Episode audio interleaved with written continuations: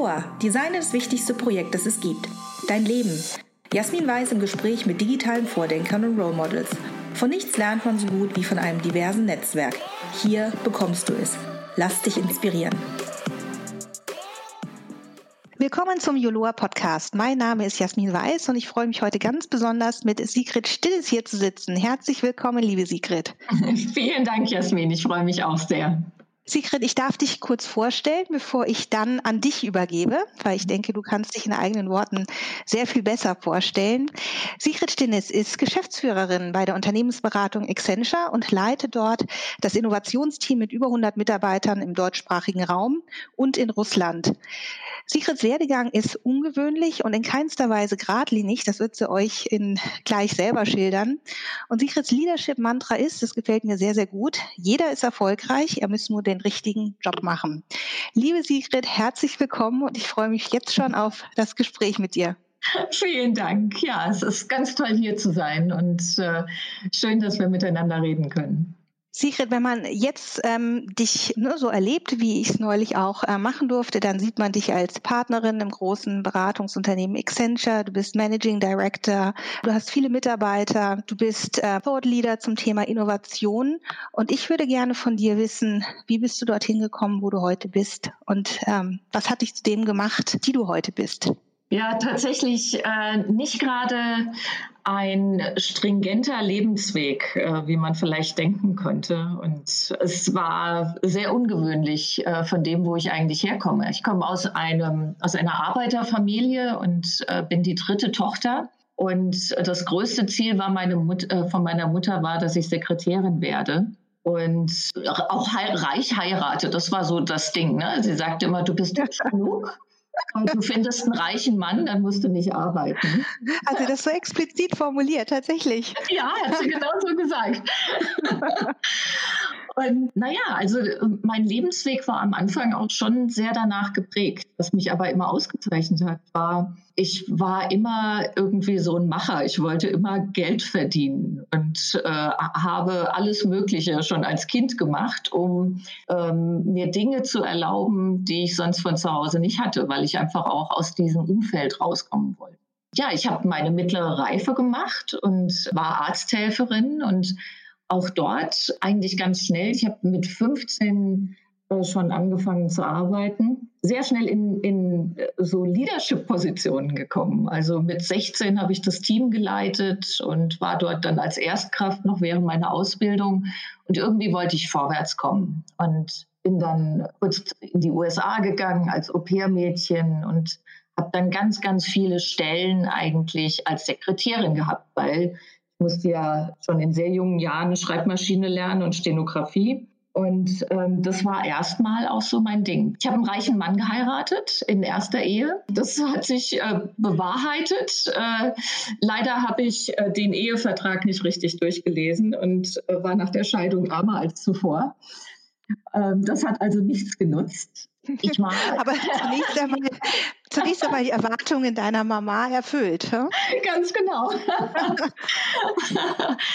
ja, und tatsächlich, ich habe dann mit Mitte 20 in der Personalberatung gearbeitet und habe immer mehr und mehr Projektarbeit gemacht. Und als ich äh, meinen jetzigen Mann äh, kennengelernt habe, hat der gesagt, ähm, hör mal, du hast so viel Power, warum gehst du nicht in eine Unternehmensberatung? Und Accenture ist die richtige, weil ähm, die sind sehr, ja, ich würde sagen, USA-minded und da kannst du es schaffen und ähm, kannst da auch nach oben kommen, obwohl du eben nicht so ausgebildet bist wie das normal die Berater sind, nämlich universitären Abschluss, ne, ganz stringent, schnell, was wir heutzutage alles erwarten. Und ich habe dort als Sekretärin angefangen und habe mich da wirklich hochgearbeitet und bin, ich glaube, eine von zwei Managing Direktoren, also Geschäftsführerinnen, ähm, die keinen Uni-Abschluss haben. Sigrid, darf ich an der Stelle mal einhaken, weil mhm. ich ähm, das sehr bemerkenswert finde, wie du deinen mhm. Weg gegangen bist. Was hat dich denn immer an dich selbst glauben lassen?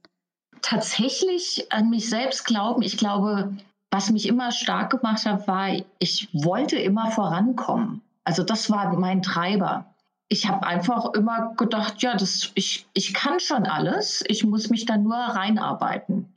Also das war schon immer als Kind, ich habe immer gedacht, naja, ich, ich grab mich rein in die Dinge. Und das mache ich grundsätzlich mit allem. Man kann alles Neue machen und äh, man muss sich da nur wirklich tief reingraben. Gab es mal Momente, wo du an deinem Weg gezweifelt hast? Absolut, weil es ist natürlich, viele sind an mir vorbeigezogen, die viel schneller Karriere gemacht haben als ich, weil sie einfach ganz andere Voraussetzungen hatten. Und ähm, da habe ich schon oft mit mir gehadert. Also ähm, nicht studiert zu haben und nicht diese, diese Grundvoraussetzungen zu haben, um einen schnelleren Karriereweg auch zu machen. Das hat mich schon auch hadern lassen. Ja, das ist nur menschlich nachvollziehbar. Ich würde gerne mit dir, ähm, liebe Sigrid, über deine jetzige Rolle sprechen mhm. und auch deine Rolle in der Digitalisierung. Dein ganz großes Thema ist ja das Thema Innovation. Zudem mhm. leitest du ja auch das Innovationsteam bei Accenture. Vielleicht gibst du uns mal mehr Einblicke, was du da konkret tust im Tagesgeschäft. Ja, sehr gerne. Also ich habe das Team tatsächlich gegründet vor drei Jahren. Da gab es bei uns sowas wie eine Innovationseinheit äh, noch nicht. Aber ich habe gesehen, da ist ähm, Nachfrage bei unseren Kunden und ich habe das gepitcht bei unserem CEO und dem CEO in Deutschland und äh, habe gesagt, ich würde das gern versuchen. Und habe das Team jetzt von zwei Mitarbeitern vor drei Jahren aufgebaut zu 100 und auch unsere Future Camps Davon haben wir jetzt neun hochgezogen, weil ich gesagt habe, diese Art zu arbeiten braucht auch andere Arbeitsumgebungen. Und da hatten wir einen Prototypen in Kronberg und den haben wir jetzt an ganz vielen Standorten. Und äh, was wir wirklich machen bei unseren Kunden ist, sie innovativer zu machen. Also es sind Fragestellungen wie, naja, wie werde ich denn ein innovatives Unternehmen? Was, wie können wir dann den Kunden helfen, eine Strategie äh, zu etablieren? Wie müssen die Prozesse und die Organisationseinheiten umgestellt werden? Wie läuft es ab äh, mit den Talenten? Also welche neuen Skills brauche ich denn, um das aufzuziehen?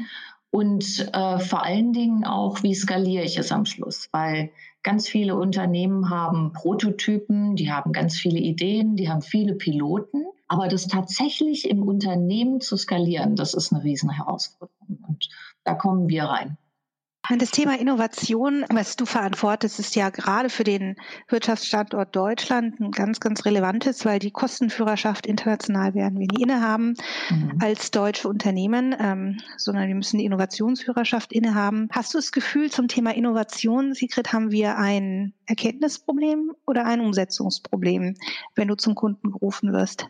Hauptsächlich ein Umsetzungsproblem. Ich glaube, die Erkenntnis haben ganz viele. Ähm, ich glaube, dass es auch immer mehr auf der Agenda steht, aber es ist tatsächlich ein Umsetzungsproblem, weil es muss zum einen ganz oben auch verankert sein in, im Unternehmen. Wir, wir sprechen hier wirklich auf Vorstandsebene, dass man sagt, okay, ich habe das in meiner Strategie. Und die Umsetzung bedeutet, ich muss das durch das gesamte Unternehmen treiben. Und Innovation heißt eben auch anders führen, eben vielleicht auch gar nicht mehr so führen, sondern die Mitarbeiter gestalten lassen. Und äh, da muss man ganz viel abgeben. Und das tut auch manchmal ein bisschen weh. Welche Skills ähm, glaubst du denn jetzt auf individueller Ebene sollten in unserem Bildungssystem in Deutschland schon bei sehr jungen Menschen gestärkt werden, um später dann in den Unternehmen Menschen zu haben, die das Thema Innovation wirklich vorantreiben können? Also was man äh, heute auf jeden Fall im Bildungswesen etablieren sollte, ist, wie komme ich denn auf andere Art dazu, Lösungen zu generieren? Und zwar nicht alleine, indem ich vor meiner Arbeit sitze, sondern in Teams. Was für Methoden benutze ich denn da? Also ganz viel auch Methodik, ganz viel auch geschult. Und da waren wir auch sehr lange eben nicht so gut, sehr kundenzentriert und nutzerzentriert zu arbeiten. Also für, für wen mache ich das denn? Und immer das Warum in den Mittelpunkt stellen und nicht wie. Das ist einer der Kernelemente. Was ist denn das Spannendste so an deinem Job? Ne? Du bist ähm, natürlich Beraterin, du reist sehr viel, du siehst verschiedene Unternehmen, verschiedene Branchen, arbeitest an einem super relevanten Thema Innovation. Was aus diesem ganzen Potpourri macht deinen Job wirklich richtig spannend? Und mit was für einem mhm. Gefühl startest du Montag früh mhm. in deine neue Arbeitswoche? Also das erste ist tatsächlich mein Team und das, das hört sich wirklich abgedroschen an, aber ich habe eine ganz hohe Diversität in dem Team. Also jeder hat irgendwie einen anderen Background und immer wenn ich mit dem Team zusammen bin, die so coole Sachen machen und so gut darin sind, das treibt mich total an. Das ist Nummer eins. Und Darf ich da nochmal nachfragen? Ja. Weil Diversität und Innovation, die hängen ja ganz äh, eng miteinander zusammen. Woraus äh, setzt sich denn die Diversität in deinem Team zusammen? Also welche Dimensionen habt ihr da vertreten? Diversität, Gender ist, das muss sein. also das ist bei mir ganz, ganz klar vorne. Tatsächlich habe ich ein bisschen zu viel Frauen. So viel, das hört man selten in der Beratungsbranche. Das, ne? das stimmt, aber ich habe mehr Frauen als Männer in meinem Team. Aber tatsächlich in, in Bezug auf, wo kommen die Leute her? Also ich habe Leute, die kommen von Startups und kommen aus dem, aus dem Business Building. Dann habe ich Designer, ähm, und zwar unterschiedliche Designer. Also Service Designer, Visual Designer. Ich habe Texter bei mir, ganz klar so aus dem Agenturwesen. Ich habe Leute, die haben Innovationsmanagement studiert, aber auch ähm, teilweise so Background. Ich habe einen Ingenieur, äh, ich habe einen Interior Designer. Also es ist ganz, ganz breit, die sich aber wirklich gut komplementieren. Und es ist halt ein sehr junges Team. Also also mir inklusive, ich treibe immer das, den, das, den Altersdurchschnitt ein bisschen nach oben, aber wir haben einen Durchschnitt von 33, was sehr junior schon ist. Und wie international seid ihr? Also ich habe mal gefragt, wie viele Sprachen sprechen wir? Und wir sprechen 28 Sprachen im Team. Tatsächlich äh, nicht so viele Nationalitäten. Also jedenfalls, ähm, wir haben Italiener, wir haben aus Russland natürlich, weil ich den russischen Raum habe, äh, Österreich, Schweiz, das ist klar im deutschsprachigen Raum. Thailand ist vertreten, wir haben Bulgarien, also schon so durch Europa äh, quer durch. Und zu meiner zweiten Frage vorher, wenn äh, Montag ja. früh der Wecker klingelt bei dir, mhm. mit was für einem Gefühl startest du die neue Arbeitswoche? Genau, wir hatten als erstes das Team und das zweite ist, wenn ich wirklich Dinge beim Kunden verändern kann, was vorher nicht so vorhersehbar war. Ich arbeite äh, selbst bei einem äh, Kunden im Behördensektor und das hört sich ja da immer sehr verstaubt an und ich habe da vor zwei Jahren angefangen, wirklich mit dem Vorstand auch zu arbeiten. Direktorium heißt es dort. Und habe angefangen mit neuen Methoden, mit neuen Arbeitswesen ihre Digitalstrategie voranzutreiben. Und es ist zwei Jahre später unglaublich schön zu sehen, was sich da entwickelt und wie sich die Menschen gedreht haben von dem, wie sie vorher gedacht haben und jetzt. Das ist ganz toll. Das bleibt mich total an. Sehr schön. Was würdest du gerade dir zum Thema Digitalisierung in Deutschland noch mehr wünschen? Gerade auch vor dem Hintergrund, dass du dich um das Thema Innovation kümmerst. Innovation und Digitalisierung ja sicherlich auch zwei große Buzzwords, die wir ständig hören, mhm. ähm, trotzdem miteinander zusammenhängen. Und vielleicht kannst du da einfach mal ganz konkret werden, ja, vielleicht den Kunden nicht nennen, aber anhand eines Use Cases wirklich mal darstellen, wie generiert ihr Mehrwert? Also zum Thema mhm. Digitalisierung, Innovation durch eure Projekte beim Kunden.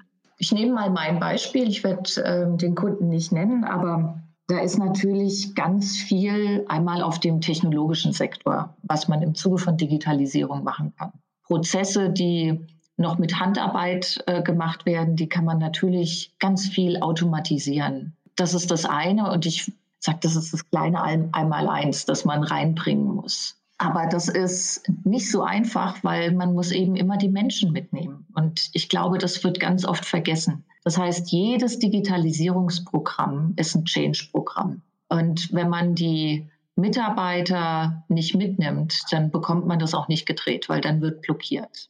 Dann ist, ist es natürlich, äh, gerade wenn ich an Behörden denke, äh, schauen wir, dass wir, da komme ich wieder zu der Nutzer- und Kundenzentriertheit, ebenso digitalisieren, dass es uns als Nutzer, wenn wir Behörden in Anspruch nehmen, es einfach einfacher macht und wir uns nicht durch irrsinnige Webseiten klicken müssen und dann doch irgendwas auszudrucken, um dann zur nächsten Stelle zu gehen, um das abzugeben. Ja? Also da sind ja auch immer so Prozessbrüche drin von Digitalisierung und Nicht-Digitalisierung. Ja? Und, und da was zu drehen und was zu machen, das ist extrem spannend. Ähm, das mache ich natürlich nicht alleine, weil da kommen ganz andere Leute unserer Einheit mit rein. Ne? Das heißt auch, dass so ein Kunde in die Cloud gehen muss, um, um, um das zu machen, um, um bessere Services zu liefern. Das hat ganz viel damit zu tun, dass ihre Systeme ähm, sozusagen angehoben werden und auch das sicherstellen können, was, was dann vorne auch am Frontend passiert. Also da muss ganz, ganz viel rein. Security ist eine, ist eine riesen, riesen Geschichte. Also da greift ganz viel ineinander. Und was mich auch noch interessieren würde, Sigrid, wir nehmen ja momentan alle wahr, also gerade alle, die die Wirtschaftspresse auch verfolgen, dass Deutschland und Europa sich natürlich zwei sehr, sehr großen Technologieregionen in dieser Welt ähm, gegenübersteht. Zum einen die USA im Westen, zum anderen China. Mhm. Sehr, sehr innovative Unternehmen sind dort angesiedelt, gerade im Bereich der neuen Schlüsseltechnologien. Was würdest du dir denn zum Thema Innovation wünschen für Deutschland und Europa? Ähm, siehst du eine erkennbare Innovationsstrategie, zum Beispiel auf EU-Ebene, eine erkennbare Innovationsstrategie auf nationaler Ebene, Deutschland als Lokomotive innerhalb der EU. Und was wäre so deine Wunschliste jetzt auch, was zu tun wäre, um auf diesem Thema nicht den Anschluss zu verlieren an diese beiden großen Wirtschaftsregionen? Ich glaube, dass auf nationaler Ebene, aber auch auf EU-Ebene durchaus es viele Papiere gibt. Auf EU-Ebene ist es einfach unglaublich schwierig in der Abstimmung, um dort mal irgendwas hinzubekommen. Fängt ja schon an, wenn man sagt, okay, was ist die Cloud-Strategie, um überhaupt auch neue Businessmodelle äh, zu befähigen. Da liegt viel im Argen, da würde ich mir viel mehr wünschen.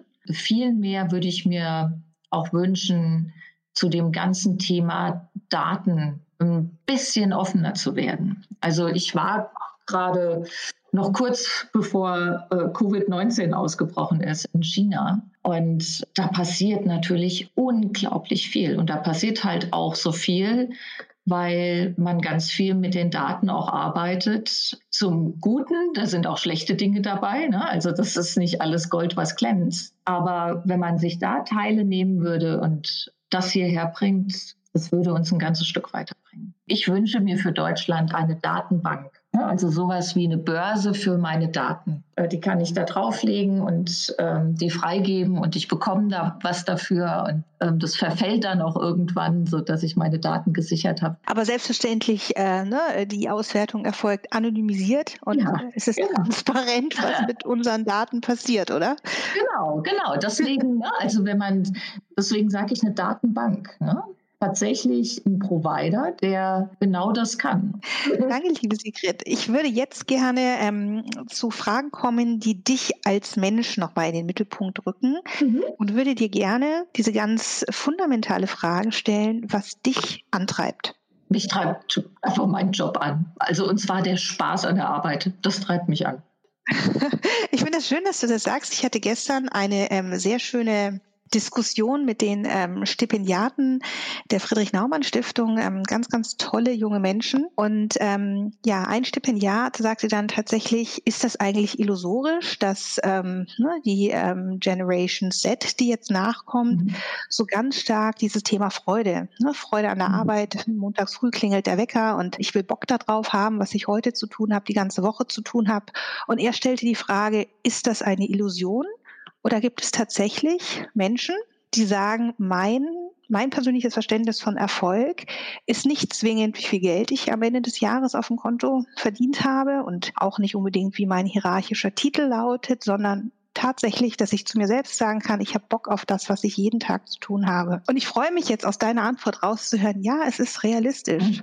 Es ist re realistisch und das ist auch, was du auch in deiner Intro ganz am Anfang gesagt hast. Tatsächlich glaube ich ganz fest daran, dass es für jeden die richtige Position gibt. Und wenn man das dann cool findet und Spaß hat und mit Freude morgens aufsteht, dann leistet man auch mehr. Jetzt bist du natürlich, also zum einen bist du selber deinen Weg gegangen und hast Karriere gemacht, zum anderen als Führungskraft hast du mit deinen Mitarbeitern Mitarbeitergespräche und ne, hoffentlich auch, was ich bei dir ähm, annehme, ne, viel Empathie dafür, was die jeweiligen Bedürfnisse sind.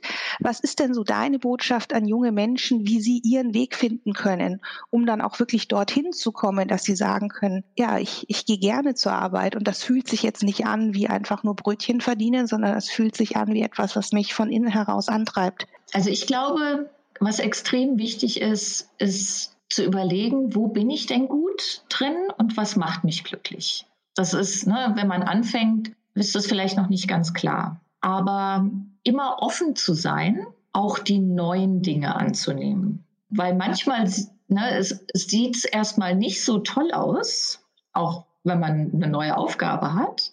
Und plötzlich merkt man, oh, das ist doch ganz cool. Also ne, diese Offenheit neuem gegenüber würde ich jedem, jedem mitgeben. Und es ist eben so, dass selbst wenn mir mein Job total Spaß macht, ja, es ist nicht so, dass es jeden Tag so toll ist, weil es gibt immer Up and Downs und manchmal muss man einfach auch die Popobacken ein bisschen zusammenkneifen und da mal durchgehen durch eine Phase, wo das Gras nicht so grün ist, um dann wieder die Sonne zu sehen. Es ist nicht immer alles gut und alles toll, aber wenn man in jedem Ding seine Opportunities sieht, ähm, dann geht man auch den richtigen Weg.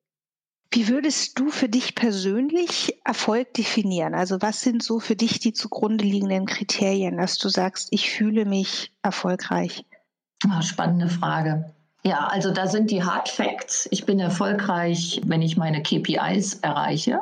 Das ist so auf der, auf der normalen beruflichen Seite. Tatsächlich, wenn ich das nur für mich definiere, dann ist, hat Erfolg mehrere Facetten. Also ich bin erfolgreich, wenn mein Team ähm, einen super Job macht, weil dann machen sie mich erfolgreich. Und ähm, ich bin und fühle mich dann erfolgreich, wenn ich bei meinem Kunden wirklich einen Wert generiert habe am Ende des Tages. Das sind für mich so die zwei Themen. Und es kommt wieder wie am Anfang, ne? das ist das Team und das sind meine Kunden. Und dann folgen die ganzen KPIs automatisch. Wie sorgst du für Ausgleich ähm, zu deinem verantwortungsvollen Job, ähm, Ausgleich zur Reisetätigkeit, Ausgleich vielleicht auch für sehr lange Arbeitstage? Was ist so dein Rezept? Ähm, zwei Sachen, oder vielleicht drei. Also ich wohne mitten im Wald, ähm, tatsächlich unter der Woche in Frankfurt, aber unser Haus äh, liegt mitten im Wald. Es gibt noch ein weiteres Haus hier bin ich sehr viel im Garten und äh, erschließe sozusagen Stück für Stück immer mehr äh, Garten und äh, finde es auch ganz toll, weil ich immer sofort sehe, was ich gemacht habe. Das ist tatsächlich ein schöner Ausgleich, oder? Ja, total. Zum PowerPoint. Ja. Und ähm, ja, ansonsten mache ich Yoga und ähm, ich stehe tatsächlich morgens, wenn ich aufstehe, mache ich immer erstmal so 20 Minuten Meditation mache ein bisschen Yoga und versuche ne, das auch irgendwie abends zwischendurch reinzubekommen. Das geht nicht immer, aber auch wenn ich in Frankfurt bin, gehe ich mal ins Fitnessstudio. Also Sport ist für mich schon essentiell. Also ich habe eine klassische Ballettausbildung und war deswegen, seit ich vier bin, immer irgendwie im Ballettsaal und deswegen brauche ich das auch. Das ist schön. Wir haben unsere Vierjährige gerade zum Ballett angemeldet. Erzähle ich das. Ah, siehst du, das ist das Beste, was man einem, einem Kind äh, antun kann. Was möchtest du denn irgendwann mal rückblickend über dein Leben sagen können? Ich hatte ein geiles Leben. Sehr schön. Genau das wünsche ich dir. Bevor wir gleich zu unseren Yoloa Speed Statements kommen, würde ich dir tatsächlich noch gerne ähm, eine oder vielleicht sogar noch mal zwei Fragen stellen, weil mich das persönlich an deiner Vita wirklich, weil mich das sehr, sehr interessiert. Zum einen, wenn du jetzt noch mal 20 wärst und du könntest in die Zukunft blicken und siehst, wo du heute stehst, hättest du dich selber überrascht? Ja, total. ähm, weil es, es klang ja so, ne, also wie du dich vorhin auch selber vorgestellt hast, dass in dir selber schon immer nicht nur ein starker Antrieb, sondern eben auch der Glaube an dich selbst und dass du mehr kannst, mhm. als an dich herangetragen wird oder von dir erwartet wird. Deswegen war mir diese Frage nochmal wichtig, wie du wohl als 20-Jährige auf dich jetzt blicken würdest. Ja, also das ist eine gute Frage, Jasmin, weil schau, als ich 20 war, hatte ich überhaupt keinen klaren Lebensweg vor mir. Und deswegen wusste ich nie, wo ich lande. Aber also da war Antrieb da, aber ich wusste nicht, wo ich am Schluss wirklich sein werde. Ne? Also ähm, ich habe mich mit 20 gesehen, dass ich ähm, verheiratet bin und ich hätte gerne Kinder gehabt. Ne? Also verheiratet war ich jetzt das zweite Mal, aber das mit den Kindern hat nicht geklappt. Ne? Also das sind und ähm, da darf man eben halt auch nicht verzagen, sondern sagen, okay, jetzt ist das eine, hat jetzt nicht geklappt, jetzt gucke ich mal, ob ich um die Mauer drum komme und äh, versuche den anderen Weg. Wie blickt deine Familie auf dich? Du hast gesagt, du warst die jüngste von oder du bist die jüngste von drei Töchtern mhm. ähm, und irgendwie bist du ja ausgebüxt, ne? Aus dem, mhm. was für dich vorgesehen war als Rolle. Sind die furchtbar stolz auf dich? Ja, meine Eltern leben nicht mehr. Also ich könnte es mir vorstellen, aber tatsächlich haben sie schon sehr früh nicht mehr genau verstanden, was ich mache. Weil das ist, glaube ich, bei Unternehmensberatern verständlich, dass die Eltern das nicht verstehen, oder? Genau. das, das stimmt. Ja, meine, meine, meine beiden Geschwister tatsächlich, ich weiß nicht, ich glaube, dass da nicht so der Stolz da ist, weil deren Weg war einfach anders. Und ich war eben auch immer diejenige, die so den Status quo in Frage gestellt hat. Und da macht man sich nicht immer auch ähm, die besten Freunde im engeren Umfeld. Ne? Also ich glaube, gerade jemand, der sich um das Thema Innovation kümmert, ähm, da braucht man jemanden, der den Status quo in Frage stellt. Also insofern, liebe Sigrid, ist das sehr, sehr stimmig. Ich ähm, freue mich nun, äh, mit dir zu den Julua Speed Statements zu kommen. Ich würde zehn Sätze beginnen und würde dich einfach bitten, die kurz und prägnant ähm, zu ergänzen, so wie du dieses Statement selber formulieren würdest. Mhm. Bitte vervollständige die folgenden Sätze. Erstens, jungen Talenten, die jetzt so richtig ins Berufsleben starten, möchtest du insbesondere folgende Botschaft mit auf den Weg geben. naja, also gerade Lebenswege sind schnell, aber es lohnt sich, Schleifen zu ziehen, weil so entdeckt man Neues. Zweitens, der beste Tipp, den du je für deinen Lebensweg bekommen hast, ist der folgende. Erweitere dein Verhaltensrepertoire. Hm, nice. Mhm. Drittens, da bin ich jetzt gespannt, liebe Sigrid. Folgenden miesen Karrieretipp. Bist du froh, dass du ihn bis heute erfolgreich ignoriert hast? naja, ich habe es vorhin schon gesagt, ne? es genügt für dich, Sekretärin zu werden. Und du bist hübsch genug, um einen reichen Mann zu heiraten. das ist echt ein mieser Tipp. Ähm, viertens, die beste Investition unter 100 Euro, die du jemals getätigt hast, ist die folgende. Champagner. Ich liebe Champagner. Also wenn Corona vorbei ist, liebe Sigrid, und ich nicht mehr schwanger bin, dann, dann stoßen wir mal mit Champagner an. Hm? Unbedingt. Fünftens, wenn du heute noch mal 20 Jahre alt wärst, das würdest du anders machen. Ich würde Medizin studieren. Sechstens, äh, ich meine, gerade bei deinem Thema hoch, hochrelevant, so hältst du dein Wissen aktuell. Ich benutze Flipboard und dort ziehe ich mir alles rein, äh, was für mich relevant ist und habe so immer alle News auf dem iPad morgens. Kannst du vielleicht in zwei, drei Sätzen sagen, was Flipboard ist? Ja, Flipboard ist eine App, äh, die ist super. Ne? Also ähm, die machst du auf und du befüllst sie mit ähm, allem, was für dich relevant ist. Also ich sage zum Beispiel, ich möchte alles über Gesundheit wissen, alles über ähm, Human-Centered Design, alles über Digitalisierung und dann gibt er mir eine Tagesausgabe und zieht alle Medien rein und ähm, oder Leute, die irgendwas gepostet haben. Und das ist für das erleichtert unheimlich viel Suche im Netz. Wow, schaue ich mir gleich an. Danke für den Tipp. Siebtens, Netzwerke bedeuten für dich? Alles. Ohne, ohne Netzwerk wäre ich nicht erfolgreich. achtens, diese Eigenschaft oder diese Kompetenz wird aus deiner Sicht immer wichtiger.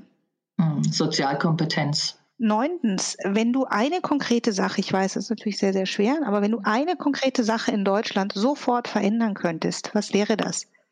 Die öffentlichen Schulen zukunftsfähig aufzustellen.